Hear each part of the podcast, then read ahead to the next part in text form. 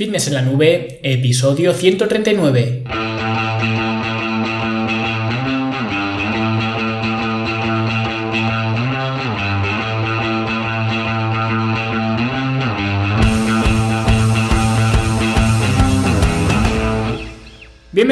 Un viernes más aquí a vuestro podcast A Fitness en la Nube, donde hablamos de fitness, de nutrición, de entrenamiento y donde cada viernes, cada semana os traigo las técnicas, los consejos, los trucos, las estrategias y como lo queráis llamar para que construyáis un mejor físico y tengáis un estilo de vida más activo y más saludable. Hoy vamos a responder a la pregunta del millón que es ¿Qué es más importante para perder grasa? ¿El cardio o las pesas? Pero antes de meternos en faena, vamos a ver qué ha pasado esta semana en la Academia de Fitness en la Nube, la academia para verte mejor, sentirte mejor y rendir mejor. Y esta semana, como ya sabéis, ya os he comentado en las semanas anteriores, seguimos con el curso de entrenamiento abdominal y fortalecimiento del core. Y esta semana hemos visto los ejercicios de estabilidad, que van a venir muy bien para meterlos entre medias de las secuencias que vamos a crear, como si fueran un, un sándwich y hemos eh, visto diferentes ejercicios con diferentes progresiones y regresiones para que cualquiera los pueda hacer, tanto si eres muy principiante como si eres muy avanzado. Y ya sabéis que eh, no solo tenéis acceso a este curso que estamos haciendo actualmente, sino que también tenéis acceso a todos los cursos que hay publicados y los cursos que vendrán, ¿vale? Cursos para crear tu plan de alimentación, cursos para entender una alimentación saludable, cursos para optimizar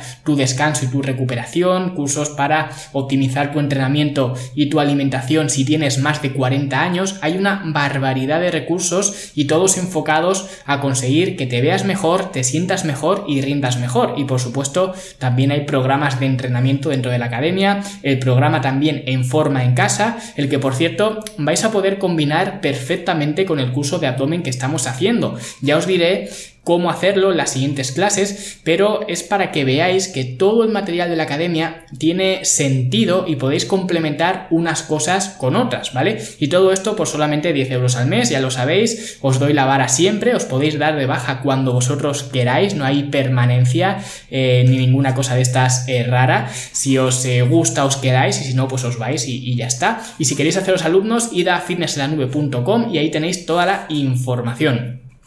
Y como os he dicho, hoy vamos a hablar del eh, cardio versus las pesas, ¿vale? Y es un tema interesante, especialmente para esta época del año, que todo el mundo quiere perder grasa, o al menos eh, siempre parece lo mismo cuando llega eh, esta época, cuando empieza a hacer un poco de calor, ¿no? Pero además es interesante, o al menos para mí, porque justo esta semana, o entre esta semana y la pasada, se han apuntado tres alumnos nuevos a la academia, concretamente dos alumnas y un alumno, que han pasado por la misma situación. Y la situación es la siguiente. Han perdido una gran eh, cantidad de peso, ¿vale? Una cantidad relativamente grande de peso. Hay alguno que ha perdido más, hay otros que han perdido algo menos, pero es una cantidad relevante y coinciden en lo mismo, en que ahora, a pesar de haber perdido tanto peso, se miran al espejo y tampoco se ven mejor, no se ven como ellos esperaban verse antes de empezar a, perder peso, porque se ven eh, como blandos, se ven flácidos, se ven eh, como sin gracia, ¿no? Por decirlo eh, así. O como siempre digo, se ven como una versión más pequeña de ellos mismos, que esto lo he dicho muchas veces en el, en el podcast.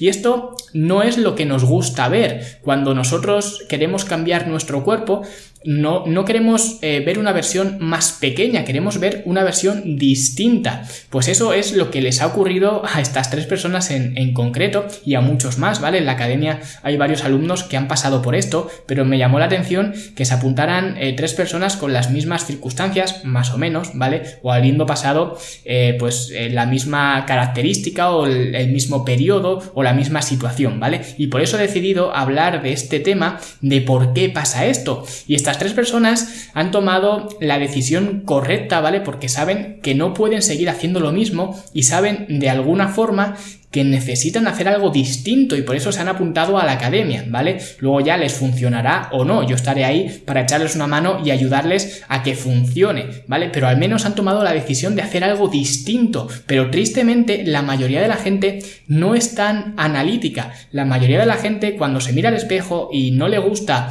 lo que ve, aunque haya perdido 20 eh, kilos, ¿vale? Lo que piensa no es he perdido 20 kilos, no me veo como me gustaría, necesito cambiar el sistema, a lo mejor tengo que enfocarme no solo en perder peso, sino en otras cosas más, porque enfocarme solo en perder peso pues no me está beneficiando. No, al revés, la mayoría de la gente pierde peso, se mira al espejo, no se gusta y lo que piensa es, bueno, aún tengo que perder mucho más peso para verme como me gustaría.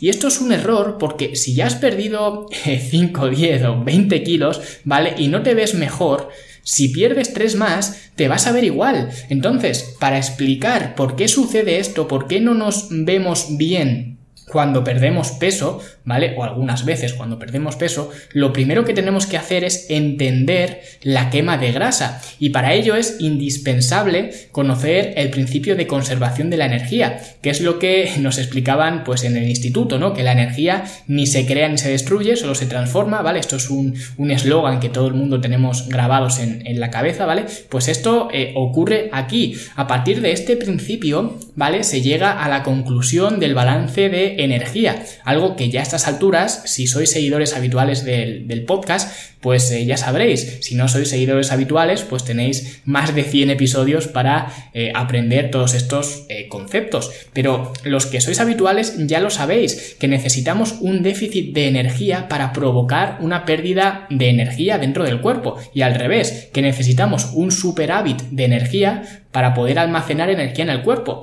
Y puesto que la energía se mide en calorías, porque las calorías no son más que eso, ¿vale? Mucha gente le tiene miedo a las calorías, pero las calorías son simplemente una unidad de medida de energía de los, de los alimentos. Pues es lógico pensar que si queremos perder grasa o energía almacenada, necesitamos un déficit de energía y por tanto un déficit calórico, ¿vale? Consumir menos calorías de las que eh, gastamos. Este es el único secreto que hay detrás de la pérdida de grasa, ¿vale? No hay más. No son los ayunos, no son las dietas del paleolítico, no es la cetosis, ¿vale? Es simplemente esto. Lo que pasa es que no es algo tan sexy, ¿vale? Como las otras palabras. Cetosis suena mucho más comercial que déficit calórico, pero en fin, esto funciona así, nos, nos guste o no. Y para entender esto de forma gráfica, tenemos que imaginar una balanza, ¿vale? Y a un lado de la balanza tenemos que poner los inputs de energía, es decir, de dónde proviene la energía que metemos en el cuerpo, que obviamente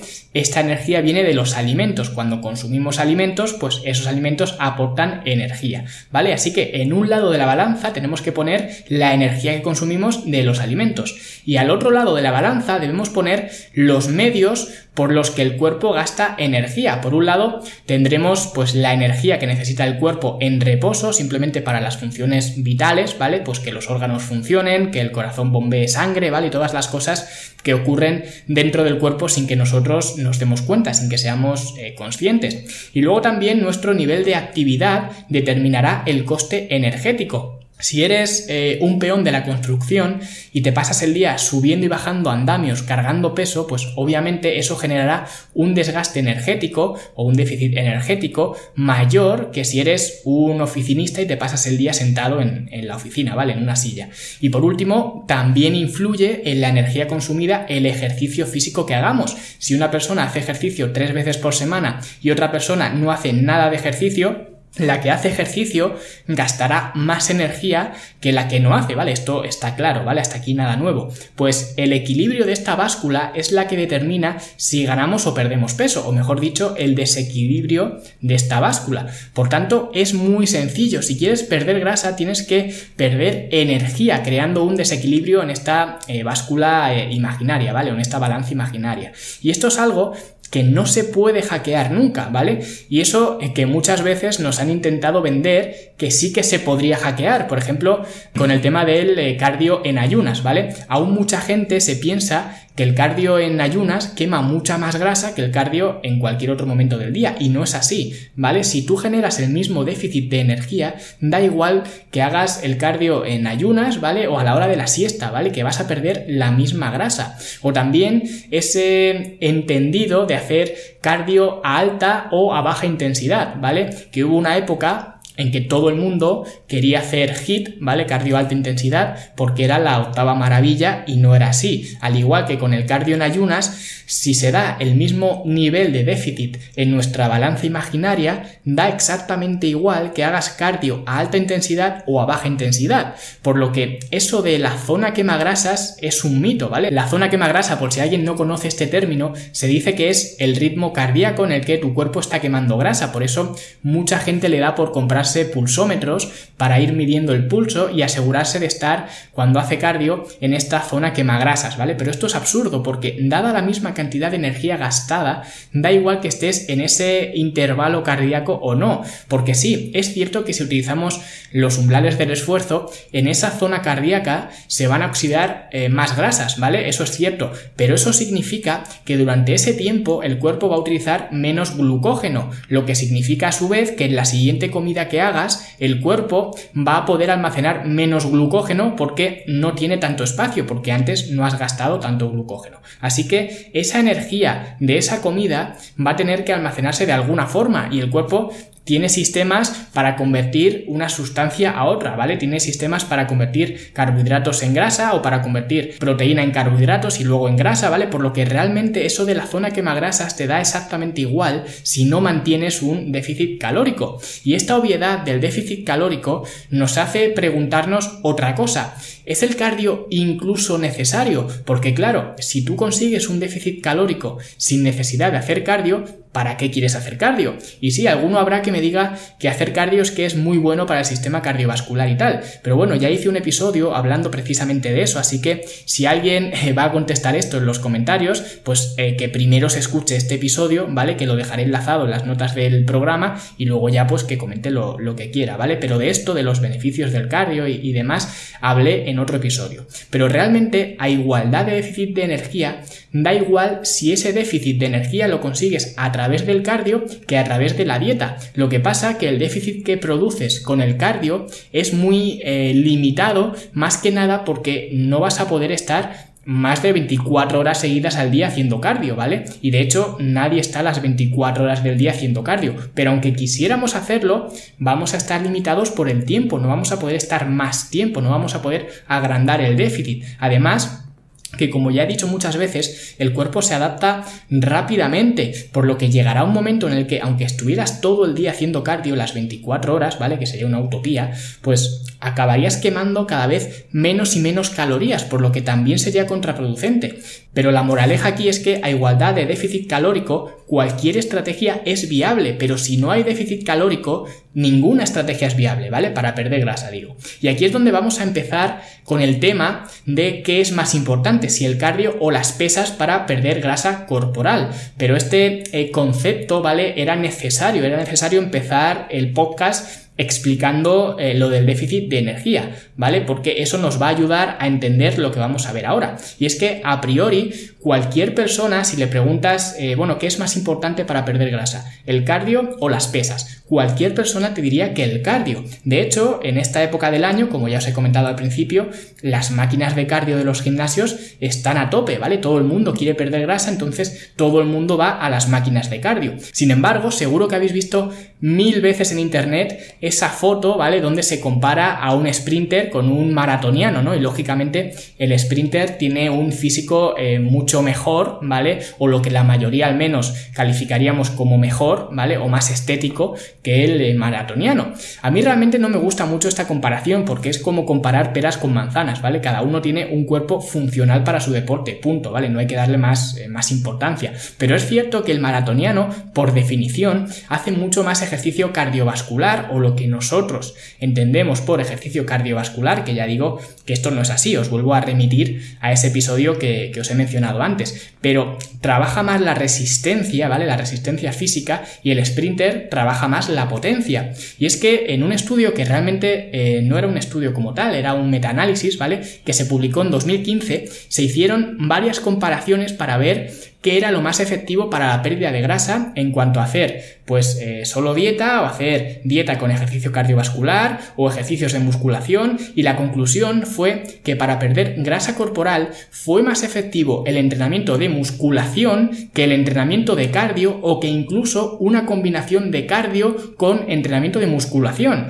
¿vale? Y esto es importante porque atendiendo a esto si tú coges a un grupo de personas y las pones a hacer un protocolo de cardio, ¿vale? Coges a otro grupo de personas y durante la misma cantidad de tiempo los pones a hacer pesas y luego coges a otro grupo de personas y repartes esa misma cantidad de tiempo, la mitad para hacer pesas y la otra mitad para hacer cardio, el grupo que invirtió más o que invirtió eh, todo el tiempo en las pesas, en el largo plazo acaba siendo el que más grasa pierde. ¿Por qué ocurre esto? Porque como he dicho, esto va en contra de lo que se cree de forma general, ¿vale? Va totalmente, radicalmente opuesto. Todo el mundo te dice que si quieres perder grasa, pues que te subas a la cinta de correr, porque si haces pesas, además vas a coger más volumen y vas a parecer más gordo y, y demás, ¿no? Y esto es un razonamiento que podría tener sentido, podría ser lógico, ¿no? Si haces pesas, pues ganas más volumen y pareces más gordo. Sin embargo, ya hemos visto que el único mecanismo válido para perder grasa es el déficit de energía, y puesto que tanto el cardio como las pesas conllevan un gasto energético, las dos serían buenas opciones para perder grasa. Sin embargo, las pesas tienen algunas ventajas sobre el cardio, ¿vale? Algunas características que el cardio por sí solo no tiene. La primera, obviamente, es que las pesas van a aumentar la cantidad de masa muscular que ya tienes. Y cuanto mayor es tu masa muscular, mayor es tu gasto energético en reposo. Recuerda que la balanza imaginaria, ¿vale? En el lado del déficit de energía, no solo estaba la energía que utilizamos en el ejercicio físico, también estaba la energía que utiliza el cuerpo en reposo. Pues esta energía es mayor cuanta más masa muscular tenemos y el entrenamiento con pesas te ayuda a que esto suceda y a gastar más energía en reposo. Pero es que además la masa muscular no solo va a ayudar a gastar más energía en reposo, sino que en tu día a día también vas a gastar más energía en tus actividades eh, diarias, ¿vale? En ir a por el niño al colegio, en eh, bajar a tomar café, en hacer lo que sea que hagas, ¿vale? En tu trabajo, aunque sea muy sedentario. Por ejemplo, imagina que eres ese peón de, de construcción, de obra que he puesto antes en el ejemplo, ¿vale? Una persona así se pasa el día andando para arriba, para abajo, pues si esa persona tiene más masa muscular, durante todo el día va a estar contrayendo más musculatura y eso implica un gasto energético mayor. Por tanto, ganar más masa muscular es como ganar tiempo gratis, digamos, de, hacer cardio, ¿vale? Cuando digo gratis me refiero a que no vas a tener que estar subido en la bicicleta estática porque tu gasto energético en reposo y a lo largo de tu día a día va a ser mayor cuanta más masa muscular eh, tengas. Y esto realmente va a largo plazo porque en tres meses por muy bien que hagas las cosas, ¿vale? No vas a tener una masa muscular enorme con respecto a, cuando empezaste, ¿vale? Hace tres meses. Pero si sigues y sigues y sigues, a lo largo de los años e incluso las décadas, la diferencia en la masa muscular va a ser sustancial y también, lógicamente, la diferencia en tu gasto energético. Por eso siempre hablo del largo plazo. Nadie cambia su cuerpo en dos meses ni en tres. Sí, puedes eh, verte mejor en el espejo, eso sí, por supuesto, pero todas estas ventajas a nivel metabólico suceden con el largo plazo, pero eso es algo que a nadie le gusta escuchar, porque preferimos transformaciones de 8 semanas que transformaciones de 8 años, ¿no? Pero es que el ejercicio con pesas tiene otra ventaja muy importante eh, frente al cardio con respecto al efecto rebote. Y para los que no estéis familiarizados con este término del efecto rebote, el efecto rebote es cuando pierdes una gran cantidad de peso, pero al tiempo lo acabas recuperando y con suerte solo recuperas lo mismo que has perdido, pero habitualmente no sucede así, habitualmente acabas ganando unos cuantos kilos más de, de bonus, ¿vale? Y esto es algo muy muy común, ¿vale? Perder peso es algo fácil, ¿vale? De hecho, algunas personas con las que trabajado tienen sobrepeso y en el formulario inicial me dicen que una vez o un par de veces han conseguido bajar de peso, pero que al final pues vuelven otra vez al, punto de partida. Y es que cuando solo te enfocas en destruir, ¿vale? En este caso, destruir energía a través eh, de una dieta muy restrictiva, a través del cardio, como sea, pero solo te enfocas en destruir, pierdes mucho peso o puedes perder mucho peso, sí, pero lo que pierdes es eh, solamente eso, peso corporal, y te vas a llevar por delante mucha masa muscular, ¿vale? Como se suele decir, si no lo usas, lo pierdes. Y eso es justo lo que eh, pues les había ocurrido a estos eh, tres alumnos que se han inscrito esta semana en, la academia. Perdieron una gran cantidad de peso, pero al terminar esa fase de pérdida de peso, no se veían mejor, al revés, se veían incluso peor porque se veían más blandos, más flácidos, incluso que al principio de antes de, de perder peso.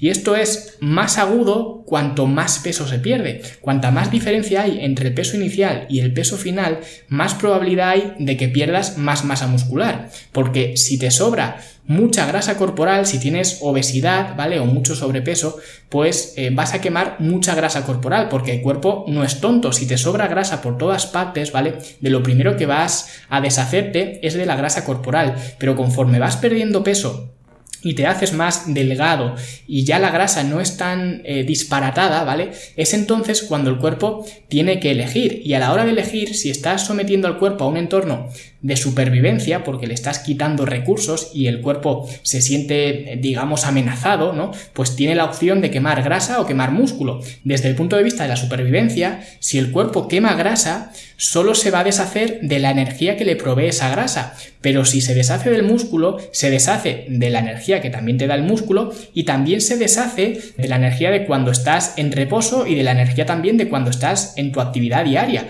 Por tanto, para sobrevivir es mejor para el cuerpo, ¿vale? Desde el punto de vista del cuerpo, es mejor deshacerse de la masa muscular. Y eso es lo que va a hacer el cuerpo. El cuerpo, como quiere sobrevivir y sabe que es más probable que sobreviva si elimina masa muscular que elimina, que si elimina grasa corporal, pues es lo que va a hacer. Y el entrenamiento con pesas va a prevenir justamente eso. Es darle una razón al cuerpo para que no se deshaga de esa masa muscular, porque la necesitas en tus entrenamientos, ¿vale? Pero si no entrenas con pesas, el cuerpo no tiene ninguna razón para proteger esa masa muscular y entonces se va a deshacer de ella. Y he dicho que los entrenamientos con pesas ayudan a paliar el efecto rebote porque si tú haces entrenamientos con pesas vas a preservar la masa muscular que ya tienes y si preservas la masa muscular eh, que ya tienes tu gasto energético en reposo y durante tu día a día va a ser mayor. Pero por otro lado, una persona que no haga entrenamiento con pesas y pierda mucho peso, se va a llevar por delante mucha masa muscular. Y eso significa que ahora su gasto energético en reposo y durante su día a día, durante su actividad, ¿vale? Es menor y por tanto se ve obligada a comer muy poco si no quiere ganar peso. Y en el caso de que vuelva a comer como al principio, ¿vale? Como antes de perder peso, que es algo muy habitual porque nadie puede hacer dieta para siempre, como ahora su gasto energético es menor, pues eh, va a ganar todo el peso que ha perdido y algo más, porque ahora, aunque coma lo mismo que antes, su metabolismo es distinto y está más predispuesto o más predispuesta si es una mujer almacenar energía. Por eso es importantísimo entrenar con pesas. Pero es que encima, si esa persona que baja tanto de peso sin hacer entrenamientos de pesas, sin proteger su masa muscular, es, eh, digamos, mayor, ¿vale? Pues tiene 40, 50 años, pues además de perder masa muscular mediante la pérdida de peso, porque no te has preocupado de proteger esa masa muscular, además de eso se te junta con la sarcopenia, que esto, eh, pues ocurre, hagas dietas o no hagas dietas, ¿vale? Esto es un proceso natural que ya hablé en otro episodio del, podcast. Entonces acabas perdiendo mucha más masa muscular, porque estás perdiendo masa muscular por la dieta y por las condiciones de la edad, que esto, como digo, es algo que no se puede revertir, ¿vale? Es algo que nos pasa a todos, por lo que el efecto en la masa muscular es devastador. De hecho, a esto creo que hay un, hay un término, ¿vale? Que se refiere a esta, a esta condición. Creo que se le llama obesidad sarcopénica o, algo así, ¿vale? Que es la combinación de ambos factores. Tienes un eh, fuerte sobrepeso, tienes obesidad, eh, tú sigues comiendo igual, pero cada vez tu gasto energético es menor debido a la sarcopenia y cada vez pues vas ganando más y más grasa, ¿vale? Más y más peso. Y en el caso en el que decidas hacer una fase de pérdida de peso eh, y, perder peso, ¿no? Pues de esta forma, solo con dieta y cardio, vas a perder peso en grasa y masa muscular. Y lo que pierdas de masa muscular se va a ver agravado por la sarcopenia, por lo que cuando termines la dieta tienes un efecto rebote asegurado hasta, hasta el infinito, ¿vale? A no ser que hagas algo para proteger tu masa muscular y ese algo es el entrenamiento con pesas. Y es que, es que no tiene más, ¿vale? Ojalá pudiera decir que la zumba protege la masa muscular, pero es que no. Y digo que ojalá pudiera decirlo no porque a mí me guste la zumba, sino porque sé que a muchas mujeres les encantaría que esto fuera así, pero es que no es así, es que yo no le puedo hacer otra cosa, no le puedo hacer nada, ¿vale? De hecho, el cardio o las actividades colectivas donde lo único que haces es ir allí a sudar y sales de allí pensando que has quemado un montón de grasa, es simplemente esfuerzo percibido, pero la realidad es que has gastado mucho menos de lo que te crees. Y además, para ilustrar esto os voy a poner un estudio, ¿vale? Siempre cuando digo que os pongo estudios y demás, o enlaces o lo que fuera, os lo pongo siempre en las notas del programa, ¿vale? Pues os voy a poner un estudio donde se analizaba el gasto energético del body pump, ¿vale? Que es una actividad eh, colectiva que seguro que todos conocéis, ¿vale? Porque está en la mayoría de gimnasios y a los participantes del estudio se les preguntaba que cuántas calorías creían que habían gastado con esa clase de, body pump y de media sobreestimaron las calorías gastadas en un 67%, por lo que ellos creían que habían quemado un 67% más de energía de lo que realmente habían hecho. Y por cierto, en una hora de body pump, en este estudio la media de gasto energético era de 250 calorías, o sea que veis que realmente tampoco es tanto, ¿vale? Parece que es mucho más porque acabamos que salimos de ahí que parece que nos ha pasado un camión por encima. Por eso siempre digo que al gimnasio se va a construir, no a destruir, ¿vale? Se va a construir masa muscular. Luego ya del déficit de energía te tendrás que ocupar en tu casa, ¿vale? Pero en el gimnasio tienes que preocuparte de construir y proteger tu masa muscular. Es como los niños en el colegio, al colegio se va a aprender, luego la educación te la deben de dar en tu casa. Aunque bueno, no me voy a meter en estos fregados, ¿vale? Que ya tengo bastantes haters por otros eh, temas, como para encima abrirme más eh, frentes como, como estos, ¿no?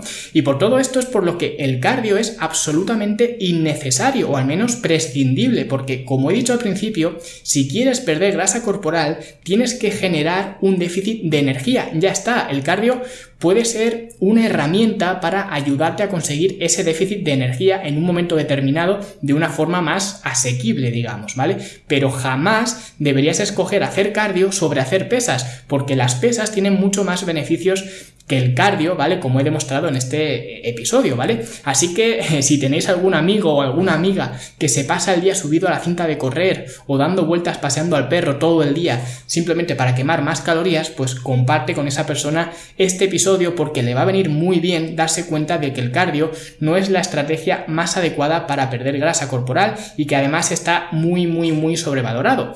Y seguramente eh, muchos de vosotros me estáis escuchando mientras hacéis cardio, precisamente, eso está muy bien, Lo de escuchar me digo, pero que sepáis que la base es el déficit de energía y que la prioridad siempre en cuanto a la actividad deben ser los entrenamientos de musculación. Y nada más, muchas gracias a todos por vuestras valoraciones en iTunes, vuestros me gusta y vuestros comentarios en iBox y nosotros, pues como siempre, nos escuchamos la semana que viene. Hasta luego.